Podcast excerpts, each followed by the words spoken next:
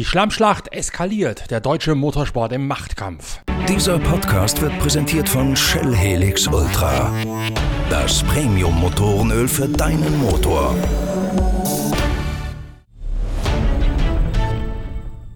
Im deutschen Motorsport geht es nach wie vor rund. Rund um die Zukunft des DTM nämlich. Am Wochenende ist der Streit zwischen dem ADAC und der ITR, der Veranstaltergesellschaft hinter dem DTM, eskaliert. Das große Glück für dieses Postenspiel, weil die 24 Stunden von Le Mans tobten, hat keiner so richtig hingeschaut und ist auch keiner so richtig für voll genommen. Doch wer mit Verstand hinguckt, dem muss Angst und Bange werden um die Zukunft des ganzen deutschen Motorsports. Was ist passiert? Der ADAC hat mit dem DMSB gemeinsame Sache gemacht. Der DMSB höchst selbst hat verkündet per offizieller Pressemitteilung, dass aus dem GT Masters im kommenden Jahr offiziell die deutsche GT-Meisterschaft werden werde. Das ist völlig belanglos und eine reine Formalität, denn am Sport und auch am sportlichen Wert des Championats ändert sich damit überhaupt nichts. Das DTM hat, als es gegründet worden ist, bewusst auf den Titel Meisterschaft verzichtet, weil man dafür einen ordentlichen Opulus für einen Prädikatslauf an den nationalen Dachverband hin hinlegen muss. Der ADAC ist jetzt ganz offensichtlich dieses zusätzliche finanzielle Risiko eingegangen, nur um sich besser zu positionieren als das deutsche Tourenwagen-Masters. Der Zeitpunkt der Verkündung samt eines Meisterschaftskalenders, der gleich mit beigefügt war, war natürlich auch rein politisch gewählt, denn es war bekannt, dass Gerhard Berger an diesem Wochenende sagen würde, wie es mit seiner ITR weitergehen solle. Da hat er es nämlich geschafft, Audi und BMW einen Kompromiss abzuringen.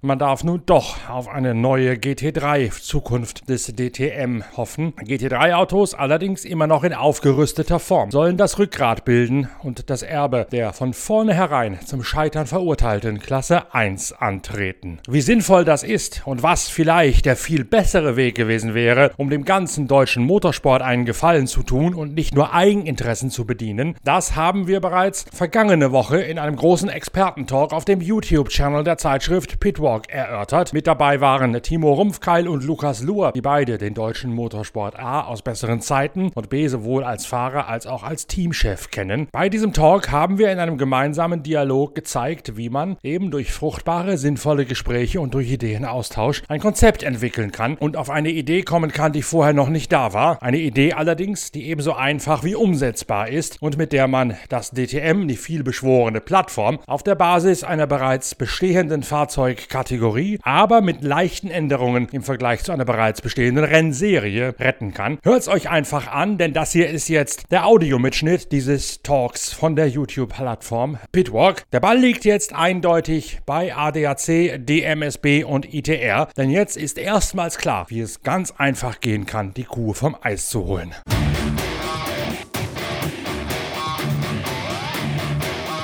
Wir hatten letztes Mal geendet, Timo, mit deinen Bedenken zur BOP-Einstufung einer möglichen GT Plus-Kategorie. Und kaum war unser YouTube-Talk beendet, kam ein Anruf von einem Teilnehmer aus dieser DTM Trophy, also der GT4-Klasse innerhalb der DTM, der sich äh, ganz bitterlich darüber beklagt hat, eigentlich aus einem anderen Kontext heraus, dass die ITR mit ihrer eigenen Einstufung der GT4, die abweicht von derjenigen von der SRO ganz offensichtlich, es nicht geschafft habe, bei den ersten Rennen diese KTM Crossbow vernünftig einzustufen, obwohl alle anderen Teams schon gesagt gesagt haben, da muss was gemacht werden, denen muss eine Stütze gegeben werden. Das gibt eigentlich dir, Timo, scheinbar recht, dass die äh, Einstufung abseits der SRO, die die ETR ja eigentlich anstrebt für die GT Plus, so nicht funktionieren kann oder sehr schwierig nur funktionieren kann. Lukas, du warst am also Wochenende auf dem Nürburgring und hast dir das GT4-Rennen als Teamchef-Teilnehmer angeguckt. Hat sich das da weiter fortgesetzt, dieses Thema? Ich habe es ehrlich gesagt nicht verfolgt, aber dann bist du ja erste Reihe Mitte dabei gewesen mit dem Einstufungskram. Ja, also grundsätzlich muss man sagen, die, die SRO, die hat natürlich äh, viel mehr Daten, äh, weil der Claude, der für die SRO die BOP macht, ist natürlich weltweit äh, aktiv hat alle Daten von allen Fahrzeugen über Jahre GT3 und jetzt auch GT4. Äh, ist es aus meiner Sicht nicht ganz nachzuvollziehen, warum man seitens ITR diese Balance of Performance nicht übernimmt. Äh, auf der anderen Seite ist es natürlich so, als Teamchef äh, von, einer, von einer bestimmten Marke hast du teilweise Strecken, wo dir die Balance of Performance zugutekommt. Dann hast du wiederum auch Strecken, wo die Balance of Performance äh, ja, dir nicht so zugute kommt. Also da eine Einigkeit zu finden, wo immer alle sagen, das ist toll, ist grundsätzlich mal schwierig. Aber mit diesem äh, KTM Expo, das ist schon so, dass das Auto teilweise aufgrund dadurch, dass es so leicht ist und so sehr, sehr äh, schonend zu den Reifen ist und dann andere, ähm, ja, wortwörtlich um die Ohren fährt. Jetzt am Wochenende hatte ich den Eindruck am Nürburgring, dass die Balance of Performance für die lange Strecke, also für den Grand Prix-Kurs am, am Nürburgring ganz gut gepasst hat. Wie das jetzt auf einer anderen Strecke, nächste Strecke Zolder aussieht, äh, muss man dann sehen. Aber das Thema GT Plus, Timo, was du ja auch gesagt hast, bedarf dann ja doch einer eigenen BOP. Da kannst du ja gar nichts übernehmen von der SRO, weil die GT Plus ja wieder mal so ein Eigengewächs wäre, wie es ja auch die Klasse 1 letztlich gewesen ist, der deutsche Sonderweg sozusagen. Also wie der Lukas es schon sagt, also ich glaube, so, ein, so eine Balance of Performance, also es wird eh über eine Saison nie immer überall auf jeder Strecke passen, was auch sagen wir, nominell vielleicht gar nicht so schlimm ist, weil wenn es im Schnitt über die Meisterschaft passt, dann ist das in Ordnung. Ähm, die SAO, also das wirklich nur von außen beurteilt, aber glaube ich, gibt sich immer, immer sehr viel Mühe, dass für diese Highlight-Events wie Spar 24 Stunden das wirklich gut passt und dann über die Saison das ausgeglichen ist. Die haben natürlich den Vorteil, die haben Profis, die sich mit dem Thema Balance of Performance lange, lange beschäftigen. Die kennen natürlich alle Geschichten, die den alle erzählen, weil natürlich jeder auch versucht, äh, in der Balance of Performance seinen Vorteil zu bekommen. Und die haben eine riesengroße Datenbasis, die jedes Wochenende gefüllt wird. Und aufgrund dieser Datenbasis und sag ich mal, der, der auch Tools, das auszuwerten, sind die sehr gut, glaube ich. Ja. Und wenn du das selber machen willst, wird erstmal damit losgehen, dass du gar nicht die, die Stellgrößen hast, das kannst du alles simulieren und und und. Aber am Ende des Tages wirst du einfach eine Varianz drin haben, die nicht erwünscht ist.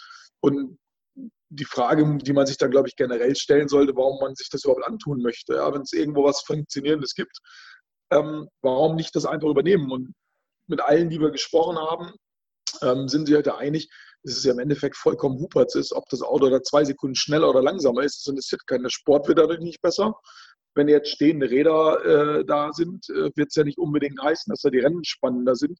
Also ABS ja, nein, ähm, das ist für mich gar kein Faktor. Und man sollte eins bedenken, das ist nicht so trivial, dass man einfach das ABS ausbaut und die Traktionskontrolle da rauslässt, sondern das sind auch wirklich Entwicklungen, die da noch kommen müssen. Ähm, und deswegen Grund muss, glaube ich, einfach die Frage sein, will man das überhaupt haben? Oder was ist der Mehrwert dafür? Und ich sehe das persönlich sehe ich das nicht. Und alle Leute, mit denen ich gesprochen habe, die auch in dem GT3-Thema da sehr drin sind und auch DTM, ähm, da sicherlich äh, ihren Plan haben und ihre Meinung haben, sehen das auch nicht. Deswegen, ähm, wenn es natürlich aus irgendwelchen Gründen sein muss, dass man es anders macht ähm, als das GT3-Reglement, ähm, dann ist das vielleicht ein Thema. Aber also ich persönlich sehe die Notwendigkeit nicht und sehe da einfach nur ganz viele Probleme, die man sich damit ins Haus holt. Ja. Lukas, du warst ja bis vergangenes Jahr selbst in der GT Masters, also dieser von Gerhard Berger als Hobby-Rennserie charakterisierten Meisterschaft dabei. Und wenn ich mit Fahrern spreche, zuletzt beim VLN 5 habe ich das gemacht, die sagen, ein DTM-Auto ist vom Fahren her natürlich eine ganz, ganz andere Hausnummer als so ein GT3. Also rein fahrerisch wäre es schade, wenn die Klasse 1 nicht mehr da wäre kriegt man mit einer aufgerüsteten GT Plus einen Teil des DTM-Fahrgefühls zurück, der DTM-Herausforderung zurück?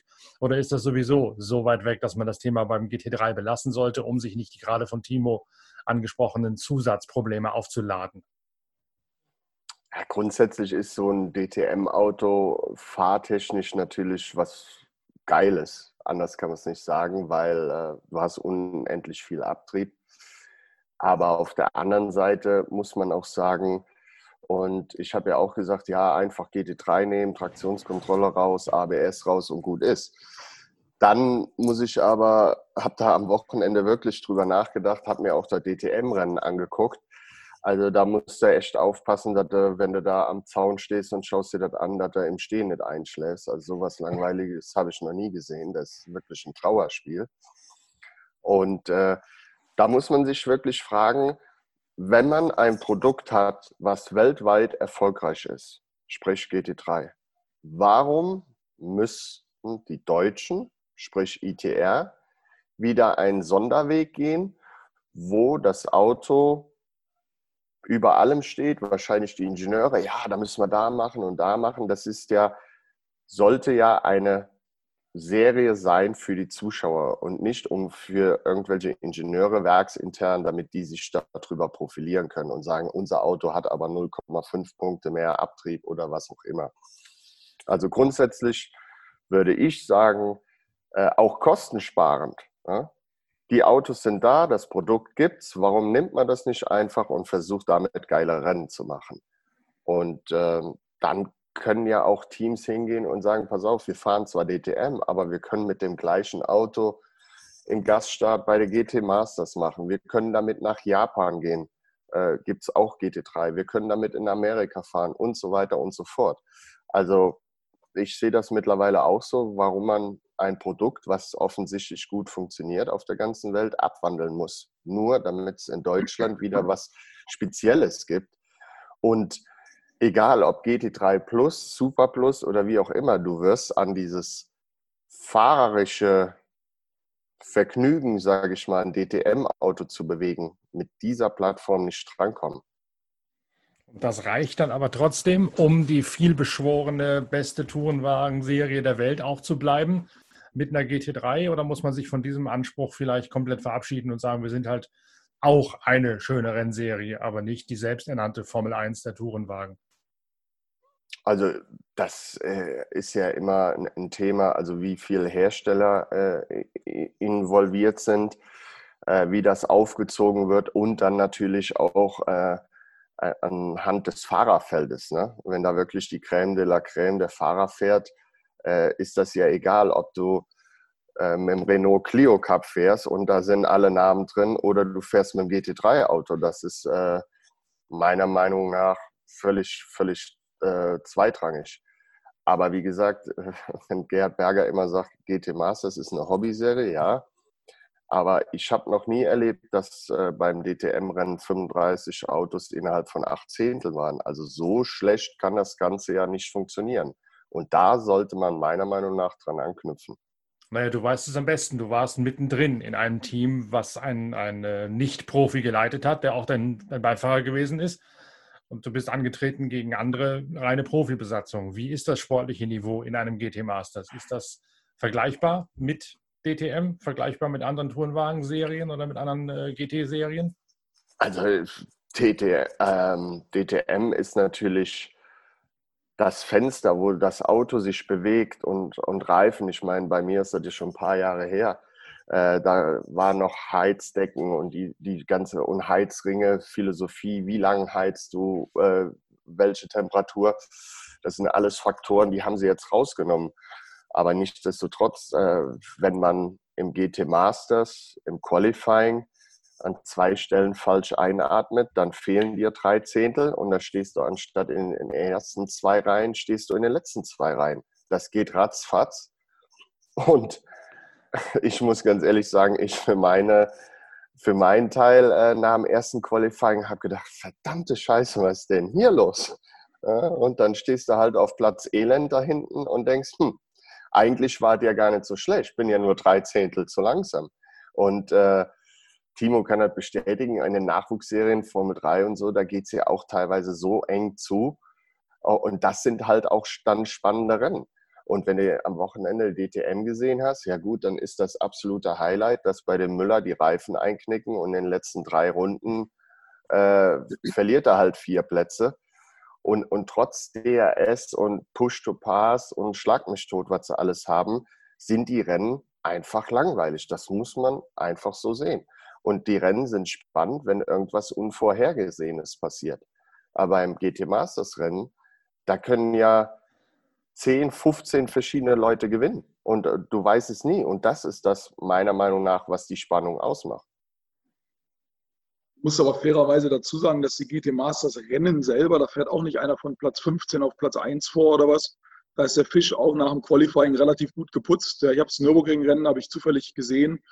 Und da macht einer ein, zwei Plätze. Und es ist halt einfach mit den Autos überholt im Rennen auch keine mehr fünf Leute. Das ist auch einfach die Thematik. Und ich glaube, da hat jede Serie so seinen eigenen Spannungsfelder. Das GT Masters brutal eng äh, im Qualifying, da bin ich vollkommen bei euch. Ja. Äh, DTM, ich habe ja haben wir viele unserer ehemaligen Jungs da äh, sitzen, haben gestern mit Lucky Auer noch telefoniert und das ist halt brutal eng dort die Räder ans Arbeiten zu kriegen äh, und, uns sind andere Stellgrößen und da sind die, sind die Unterschiede auch größer, vielleicht auch, weil es ein bisschen, bisschen schwieriger zu fahren ist am Ende des Tages. Ja, sag mal, mit so einem GT3-Auto mit ABS-Traktionskontrolle, da kannst du den Fehler ein bisschen einfacher kompensieren und dann schiebst du das einfach alles zusammen. Das ist auch normal.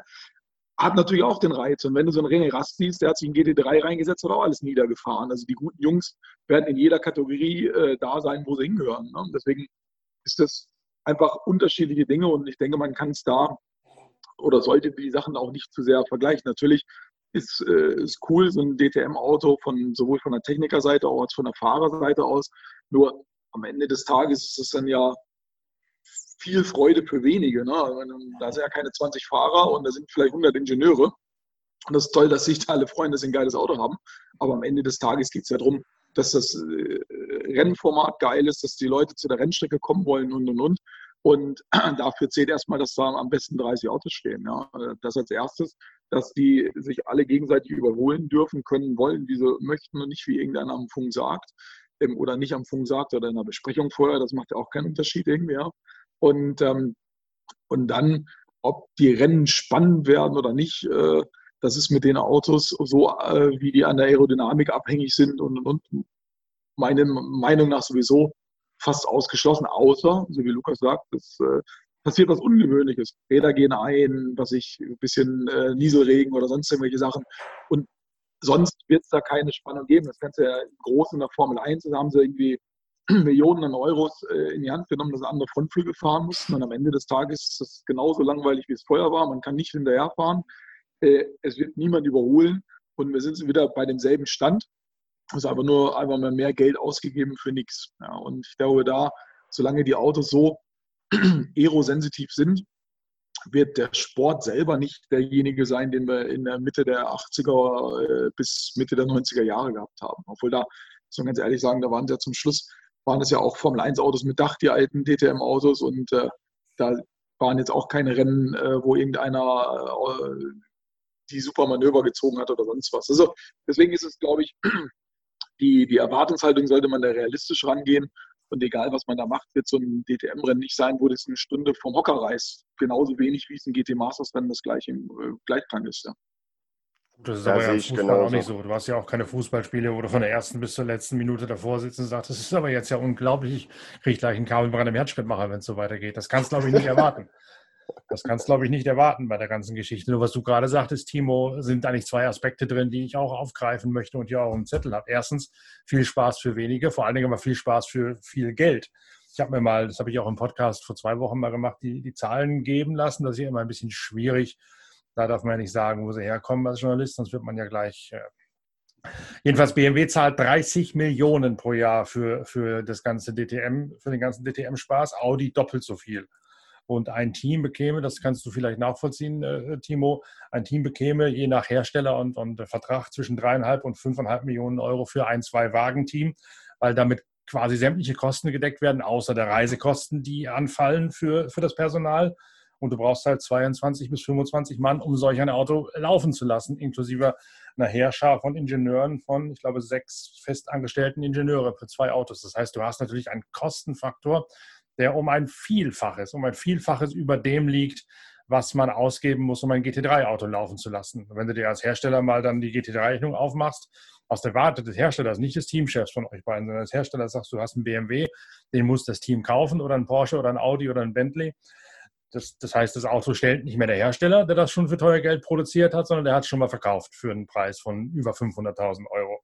Und dann hat er je nach Modell Finanzierungszuschüsse, indem er Werksfahrer stellt, indem er bei AMG 80 bis 100.000 Euro als Teile stellt. Bei Porsche sind es ein bisschen mehr, sind es 250.000 Euro an Teilen, die dazu gepulvert werden. Das heißt also, es gibt einen gewissen, gewissen Zuschuss, teils in Geld, meist aber in Material und in Fahrern. Das heißt, für ein Werk ist das Ganze doch deutlich sinnvoller, mit GT3 zu arbeiten, als mit, als mit der Klasse 1 äh, des deutschen Tourenwagenmasters. War es schon vor Corona, war es schon vor dem Dieselbetrug und ist es jetzt natürlich erst recht. Ja, absolut. Also mit, der, mit der Aussage, die du jetzt hast, der Schlussfolgerung, würde ja jeder Hersteller auch dann 100 Ingenieure äh, entlassen. Also der Buchhalter wird das wahrscheinlich so sehen, ja. Ähm, aber sag mal, ich glaube, die Zahlen sind so weit von der Realität da nicht weg. Ich kann mir nicht vorstellen, dass das so auseinander ist, dass das äh, Audi das Doppelte von BMW dort rausgibt. Aber das sind eh am Ende des Tages, ist es egal, die, die, die Stellgrößen da an, an Personal und Einsatzkosten, die sind wahrscheinlich relativ real. Und die werden natürlich, äh, wenn man das auf GT3 runterbricht, äh, ist das eine ganz andere Nummer. Die Frage ist, ist es dann eine finanzierbare Nummer? Also wir haben ja mit dem Thema DTM sehr intensiv beschäftigt und haben das versucht, ähm, als Privatteam ähm, zu stemmen.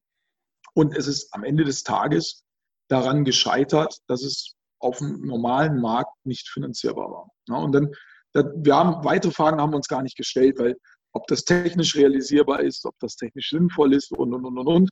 Ähm, das ist dann Fragen, die hinten dran standen, die wir gar nicht wirklich ernsthaft äh, bewertet haben, weil am Ende des Tages die Finanzierung nicht da war. Und wenn das äh, Huhn nicht da ist, brauchst du über das Ei keine Gedanken machen.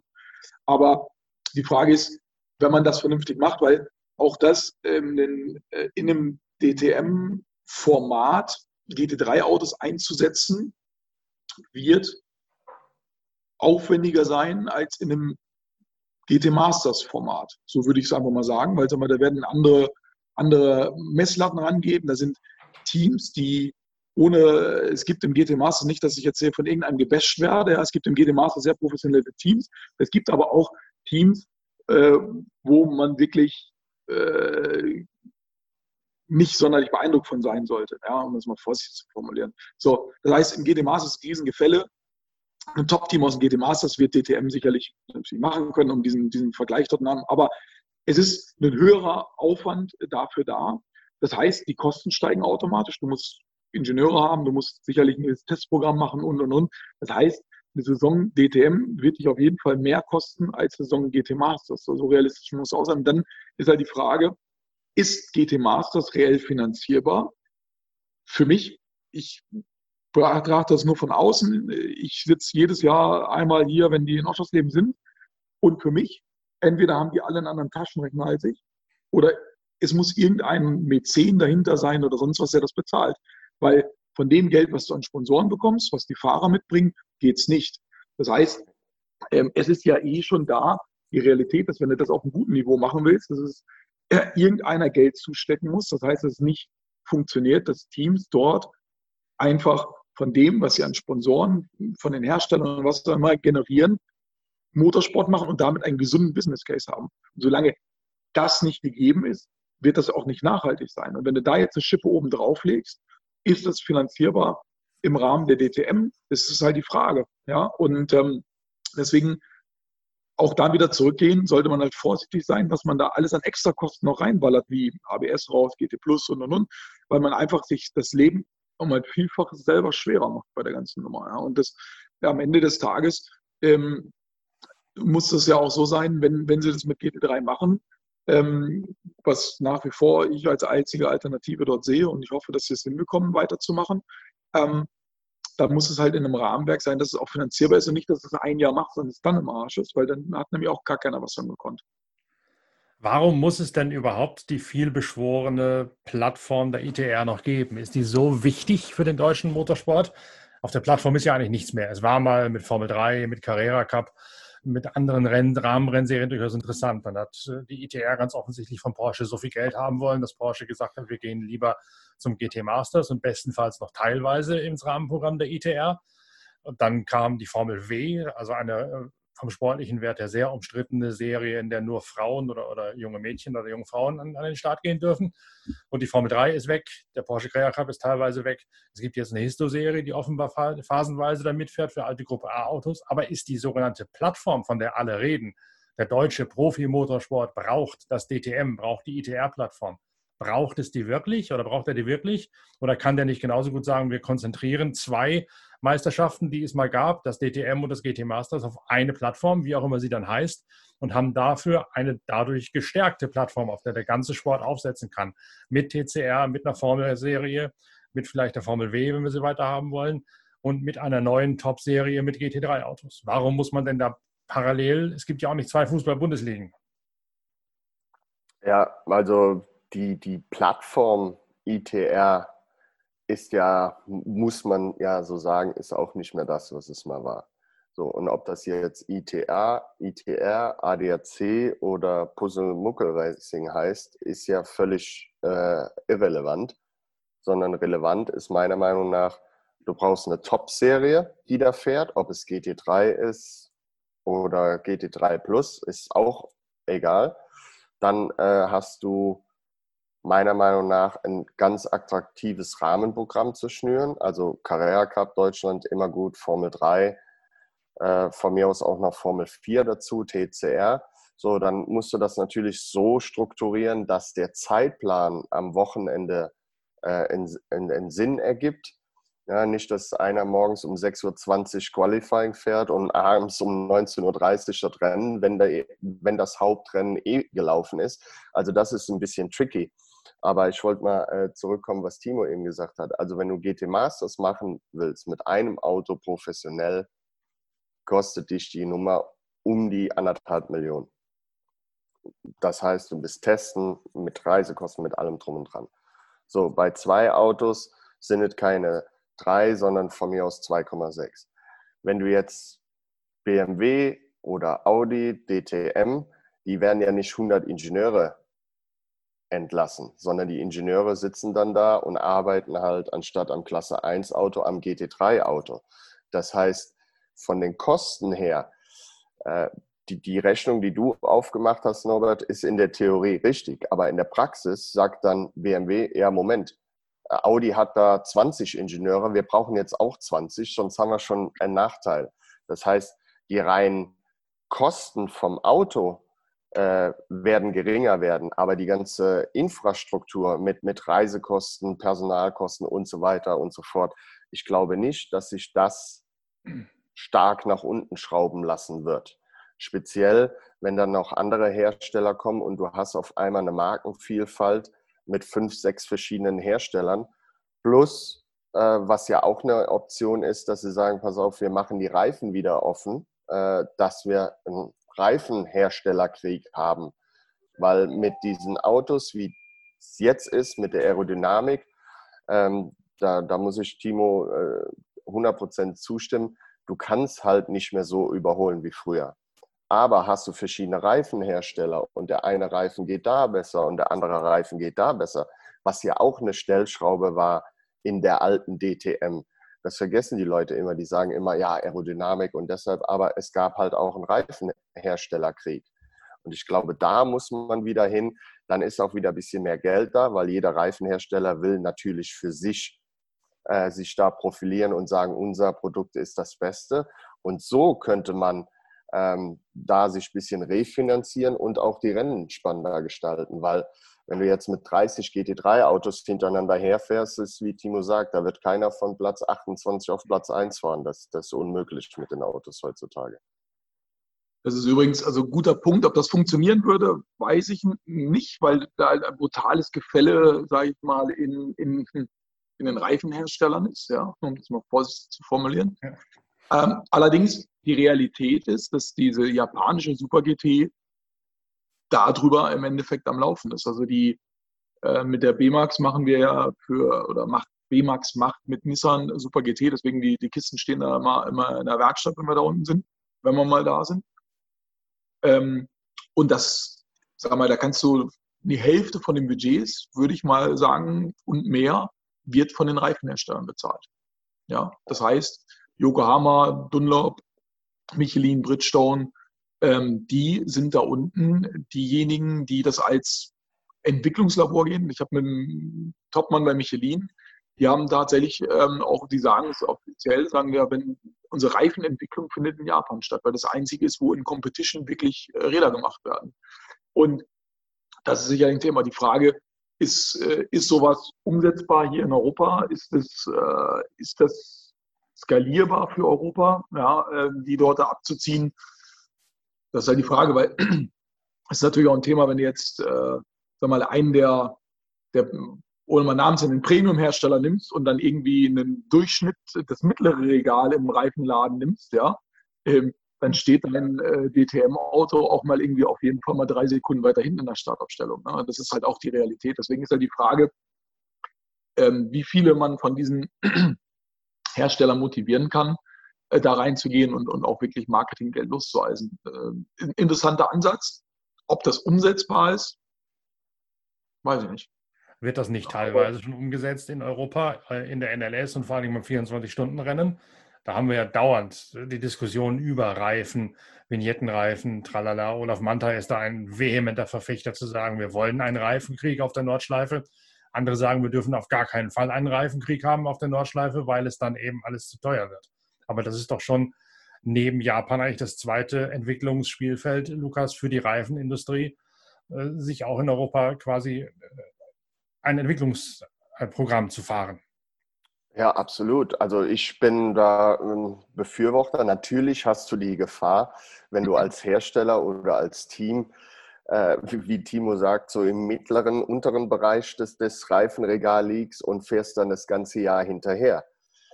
Dann hast du natürlich sprichwörtlich ins Klo gegriffen. Aber es gibt mittlerweile Reifen, gerade im GT-Bereich, die wirklich, ich sag mal, an die an die Hoheitsgebiete drankommen. Und Nordschleife ist natürlich äh, ein Riesenthema, weil die Belastung für so einen Reifen auf der Nordschleife extrem hoch ist. Da muss man ganz ehrlich sagen, da haben, ich habe selber schon mit verschiedenen Reifenherstellern gesprochen. Also viele sagen, ja, würden wir gerne. Und dann, wohin denn? Nordschleife. Und dann sagen die, da haben die also alle ein bisschen Angst vor. Ähm, weil, wie gesagt, du hast halt diese Kompression, du hast unheimlich äh, hohe Querbeschleunigung über einen langen Zeitraum. Das ist ein un, un, unmenschlicher Stress für den Reifen. Und nichts, deswegen gehen ja auch viele Hersteller mit ihren Straßenreifen auf die Nordschleife. Also Nordschleife ist dann nochmal ein bisschen spezielles Thema. Aber für die normalen Rundstrecken würde ich, ich sag mal, als, als Zuschauer äh, mir das wünschen, dass man da ähm, ja, verschiedene Hersteller hat. Ein gutes Beispiel zusammen.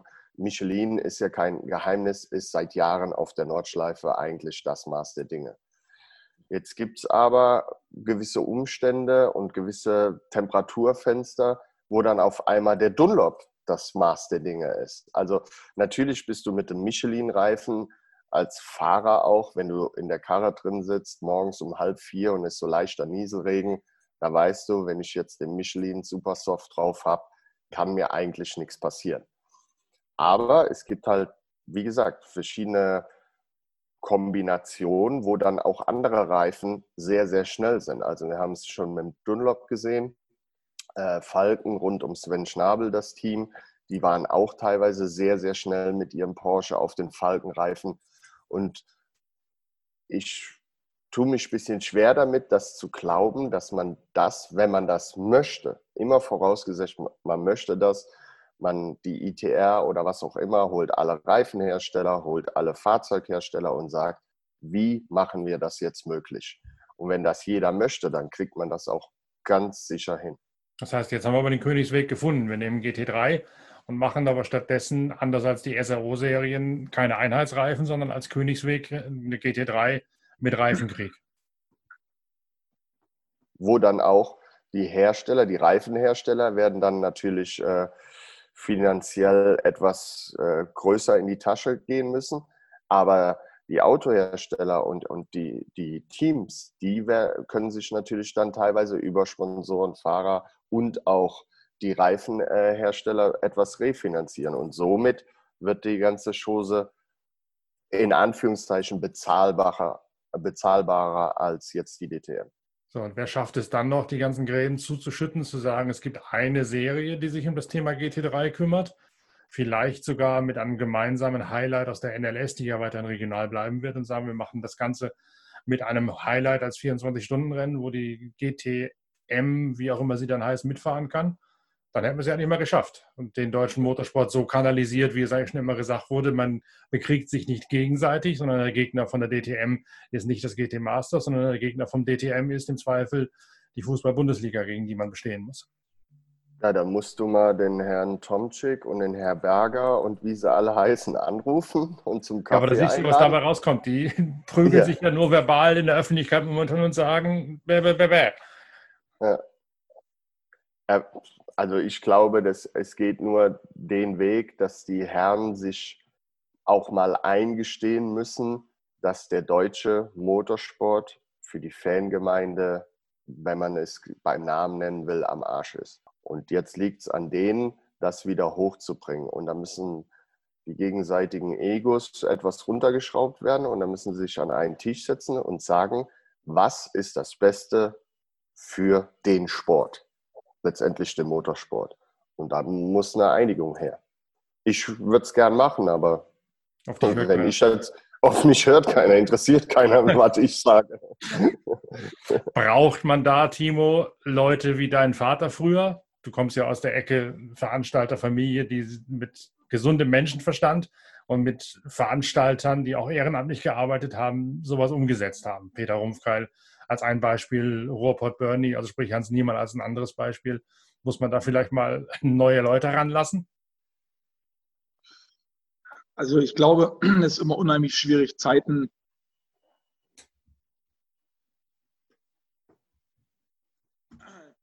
vergleichen. Das sind ganz andere Zeiten gewesen, anders, anders hantiert worden mit so Leuten wie einem, einem Hugo Ende damals, der, der da viel äh, dem, dem Sport zuliebe gebracht hat. Ja. Ähm, und, und diese Entscheidung, sagen wir, die, das war damals ein anderes Thema. Der Hans Niemann mit der Top-Ten-Serie, ähm, das war Breitensport top. Und ich denke, da werden wir mal eine nächste Runde nochmal drüber machen müssen, weil wir haben jetzt wieder von oben gesprochen. Ich glaube, das Problem kommt und dass von unten, unten die Probleme eigentlich äh, deutlich größer sind als das, was wir da sonst so haben. Und natürlich sind es die Entscheider. Ähm, es war, glaube ich, jetzt ist so, dass dort viele, ähm, ja, es ist nicht viel Agilität, es ist heute in den Strukturen beim ADAC und vielleicht auch beim DMSB, das kann ich gar nicht mitteilen, aber ähm, es ist schon alles so, dass dort nicht einer noch vorauslaufen kann und sagen, das ist so, wir machen was. Das wird nicht mehr funktionieren, das werden wir nicht mehr sehen. Und äh, wenn so eine Entscheidung gemeinschaftlich getragen werden muss, ist es halt in einem Vielfalt schwieriger. Das ist einfach normal, ja. Und ähm, Deswegen, sicherlich ist das eine Personalfrage in, in der Frage, ob mein Vater jetzt gewesen wäre, das zu regeln. Das stimmt auf ganz anderen Blatt Papier. Ähm, aber ich glaube auch, dass der Hermann Tomczyk, ähm, Gerhard Berger, dass die alle mehr als in der Lage sind, das zu machen. Nur es ist halt, glaube ich, wichtig, dass man halt einfach irgendwo das große Ganze und, und einen guten Konsens da nimmt. Äh, und den zu finden, ist halt unheimlich schwierig bei der ganzen Geschichte. Ähm, und der Lukas hat es, glaube ich, schon gesagt, das ist, glaube ich, die ganzen äh, eigenpersönlichen Befindlichkeiten und was ist das Bessere für den ADAC, was ist besser für die ITR, was ist besser für, für einen Gerhard, was ist besser für einen Hermann. Das ist, glaube ich, alles gar nicht das Thema, sondern ich glaube, es ist wichtig, ähm, dort eine gemeinschaftliche Lösung für den, für den Sport zu finden. Und ähm, das wäre die eine Variante oder die andere ist, dass alle abwarten, bis der eine aufgibt. Ne? Das wäre die andere Lösung. Was natürlich nochmal die DTM ist für mich eine historisch gewachsene Geschichte. Das, was jetzt ist, ist nicht mehr das, was wir da uns alle drunter erträumen und, und vielleicht was Gutes und was vor allem schon gar nicht in der heutigen Zeit bezahlbar ist. Ähm, aber wenn sowas einmal weg ist, dann, dann muss es halt, äh, wird es halt immer um, wahrscheinlich sogar unmöglich, das nochmal wieder neu zu beleben, weil einfach die Macher wie Hans-Werner Aufrecht, äh, Norbert Haug da auch nicht mehr hinterstehen, die diesen Druck dort ausüben, sowas wieder aus der Traufe zu heben. Und dann muss man, glaube ich, mal nüchtern betrachten, was man will. Will man sowas verschwinden lassen? Ist es dann gut, nur eine ADAC, GT Masters oder äh, Plattform zu haben? Reicht das in Deutschland aus? Ist das der Spitzensport, den wir das später haben wollen? Ist das Spitzensport? Ich weiß es nicht. Ja, es ist halt ähm, sicherlich ein Thema, ähm, am einfachsten wäre, wenn die sich alle an den Tisch setzen würden und da einen Konsens finden würden. Aber ich glaube, das ist genauso unrealistisch äh, wie ein, zwei andere Ansätze, die wir dort hatten, weil sie einfach zu simpel und zu einfach waren. Das heißt also, wir beschäftigen uns in einer weiteren Runde noch mit dem deutschen Motorsport, meinst du, Timo? Dann danke ich euch erst einmal für diese Morgenrunde.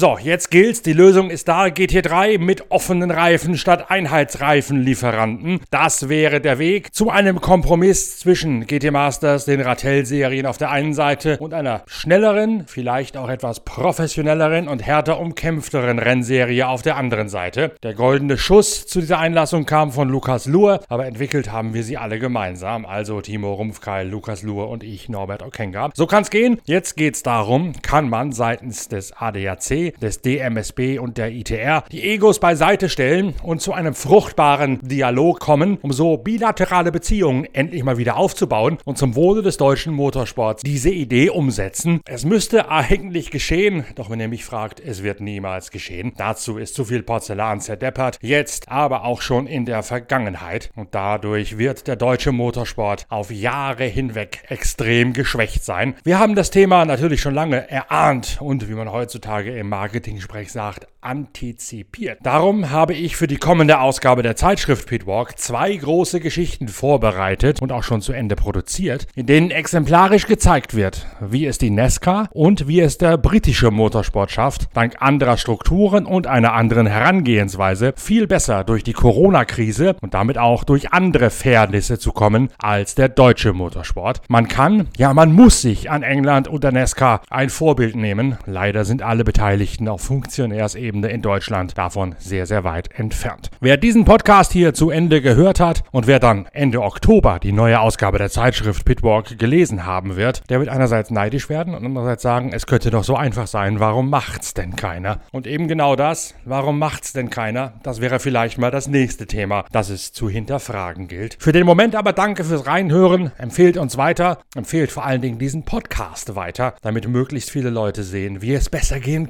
könnte, wenn man denn wollte. Wir hören uns bald wieder mit der Podcast-Serie Highway Through Green Hell, die sich dann mit dem 24-Stunden-Rennen auf dem Nürburgring befassen wird. Donnerstag geht es da los mit allen Updates aus der Eifel. Bis dahin gibt es noch viel zu lesen in der aktuellen Ausgabe der Zeitschrift Pitwalk. 180 Seiten Motorsportjournalismus vom Feinsten.